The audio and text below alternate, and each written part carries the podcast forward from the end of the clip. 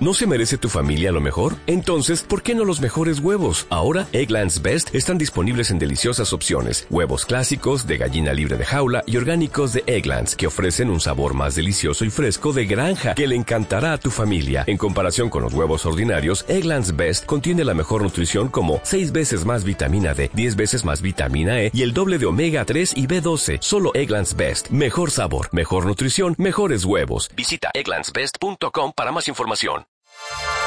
Podcast Millennium.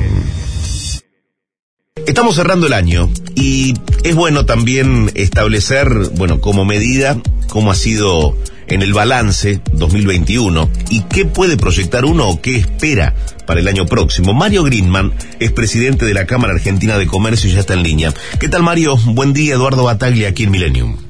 Buen día, Eduardo. ¿Cómo está usted? Muy bien, gracias por aguardar en línea. Eh, Mario, el balance de 2021, yo, con todo lo que ha significado la pandemia y demás, ¿cómo fue para el comercio? Hay que tomar en cuenta que el 21 no se puede despegar del 2020. Mm. O sea que para el comercio ha sido un año de repunte, de recupero, porque ese 10.4 de crecimiento que nos alegra a todos, en realidad hay que tomarlo en cuenta que es un rebote de haber caído 10 puntos. O sea que en este momento estamos casi recuperando lo que se perdió en el 2020, principio del 21, y estamos eh, todavía un poquito abajo eh, de lo que fue un buen año en el 2017 y todavía un poquitito abajo, un punto de igual mes, eh, octubre, noviembre del 19.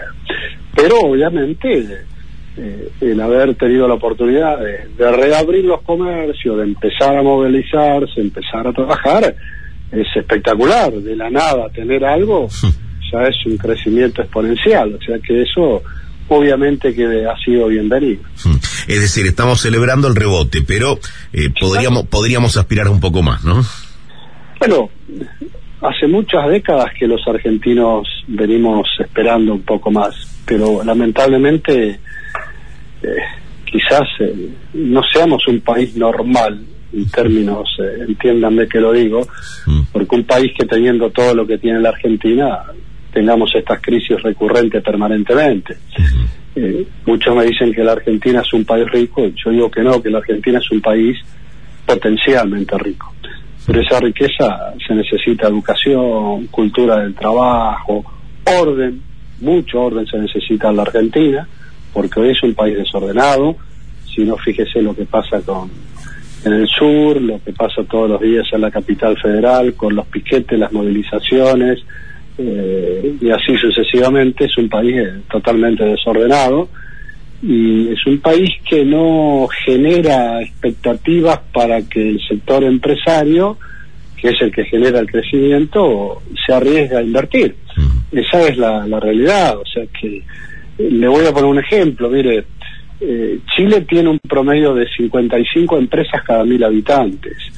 México y Colombia en 50, Brasil en 25 y en la Argentina hay 13 empresas cada mil habitantes. O sea que algo está pasando y por algo hay pocas empresas en la Argentina y lo que se necesita aquí es generar riqueza porque todos hablan de hay que redistribuir. ¿Y qué se va a redistribuir si no existe? Primero hay que generar la riqueza para después que venga la redistribución. Pero la Argentina es un país que se estigmatiza al empresario, se estigmatiza y está mal visto aquel denominado rico que hizo la, su riqueza con muchos años de trabajo y de esfuerzo, y en una de esas se premia a aquel pseudo empresario que en poquitos años se enriqueció. ¿Este gobierno estigmatiza a los empresarios? El sesgo antiempresario en la Argentina viene desde hace muchas décadas, muchas décadas, y todos los gobiernos que pasan de alguna manera siempre están en contra del empresario. Eso le iba a decir, eso le iba a decir, Mario. Digo, pasaron gobiernos de distintos colores políticos y dio la sensación al final de cada mandato que nadie le facilita las cosas al pequeño empresario, al, empresario grande, al comercio chico o al, o al comercio grande. No, no, no la facilitan. Eh, yo digo que nosotros lamentablemente tenemos una clase gobernante extractiva extractiva porque lo único que piensan es cómo extraernos eh, algunos pesos aumentando impuestos permanentemente para después redistribuirlo pareciendo, qué sé yo, Papá Noel, si se quiere dar la fecha. Y así no funciona, mire. Eh, hay un, un dato que para mí es eh, muy demostrativo. El empleo público en la Argentina del 2012 a la fecha aumentó 30%. Y en el mismo lapso, 2012 a la hora, ahora el empleo privado cayó 5 puntos. Yo creo que debería ser al revés. O sea que hay algo que está mal en nuestro país, muy mal, porque el empleo público genera más gasto público y para cubrir el gasto público necesita más fondos. Y como nosotros no, no tenemos otra cosa más que a nuestros políticos que tienen una gran imaginación para eh, perpetuarse los cargos y a la hora de generar impuestos eh, son fantásticos, todos los días creando un impuesto. Mire, eh, en el 2020 se creó el impuesto solidario por única vez. Eh, a mí no me extrañaría que ahora en el 2022 también se lo vuelva a crear por única vez. Eh, por única vez por el 2020, por única vez por el 2022 y así sucesivamente porque no alcanza el dinero. El, gobierno argentino, ningún gobierno tiene la Reserva Federal como tiene los Estados Unidos. Entonces acá dependemos de la emisión, que es muy mala porque se va todo a inflación, y dependemos de los préstamos externos, que también es malo, y que no lo tenemos y la verdad que ha fracasado una política exportadora de los hace muchos años cuando este país eh, tendría que exportar muchísimo más per cápita. Chile exporta un promedio de 3.400 dólares per cápita, el Uruguay anda alrededor de 2.600, 2.500 y la Argentina 1.300, 1.400, 1.700. O sea que los dólares genuinos lo tenemos que conseguir exportando, pero acá cuando alguien quiere exportar le pone entrada, cepo, etcétera, etcétera.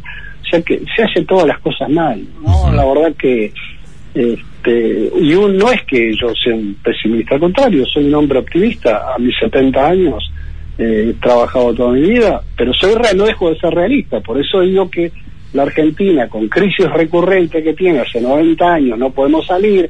Fíjese económicamente cómo está eh, Chile, más allá de sus temas eh, políticos, cómo está Uruguay económicamente, cómo está Paraguay, cómo está Bolivia económicamente, muchísimo mejor que nosotros. ¿Y nosotros qué somos? Una isla, todos los vecinos de la vuelta están fenómenos y nosotros estamos recontra mal. Entonces, ¿cuál es el problema? Yo creo que el problema es la clase gobernante y quizás nosotros también, los, empresarios, tenemos algún grado de responsabilidad en todas estas cosas. O sea que todos los que eh, formamos opinión de alguna manera, creo que tenemos un grado de responsabilidad y acá hay que sentarse, eh, dialogar un poco más, dejar de lado eh, intereses personales, fundamentalmente partidarios, dejar de lado la ideología y transformarnos en pragmáticos. Los países que crecieron crecieron con pragmatismo. Mm. Este, y acá no funciona y es una picardía porque tenemos todo para salir adelante. Estamos hablando con Mario Greenman, presidente de la Cámara Argentina de Comercio. Eh, cuando lo escuchaba Mario, la verdad recordaba lo que ya mi abuelo hace 40 años atrás me decía, eh, tienen que sentarse todos a una gran mesa eh, empresarios, el gobierno, eh, los sindicatos, eh, bueno, todos, ¿no? Intentando, bueno, sacar a la Argentina adelante, porque hemos naturalizado, y yo creo que esa es una de las, de las grandes, de los grandes problemas y errores que comete la Argentina. Nos hemos acostumbrado, por ejemplo, a vivir con inflación, y, y que no se puede resolver. Y que si tenemos un 30% después de un año de 50, estamos mucho mejor. entonces, eso no, no, no, no es para un país viable.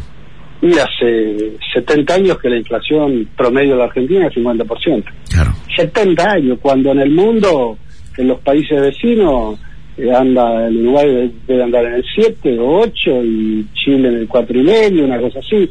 Lo que nosotros tenemos en un mes, eso lo tiene en un año. O sea que el problema somos nosotros, no hay que mirar afuera. Nos enojamos, por ejemplo, con quien nos presta dinero cuando después nos quiere cobrar. ¿Y qué, pretendemos? ¿Que no nos cobre? a ver, es ridículo, bueno, pero somos así. Ojalá que en algún momento eh, hagamos el clic todos los argentinos. Mira, yo creo que está funcionando bien y yo creo que es digno resaltar, que es el Consejo Económico y Social. En ese consejo somos más de 30 consejeros de muy variopinto, distintos pensamientos ideológicos, partidarios, económicos.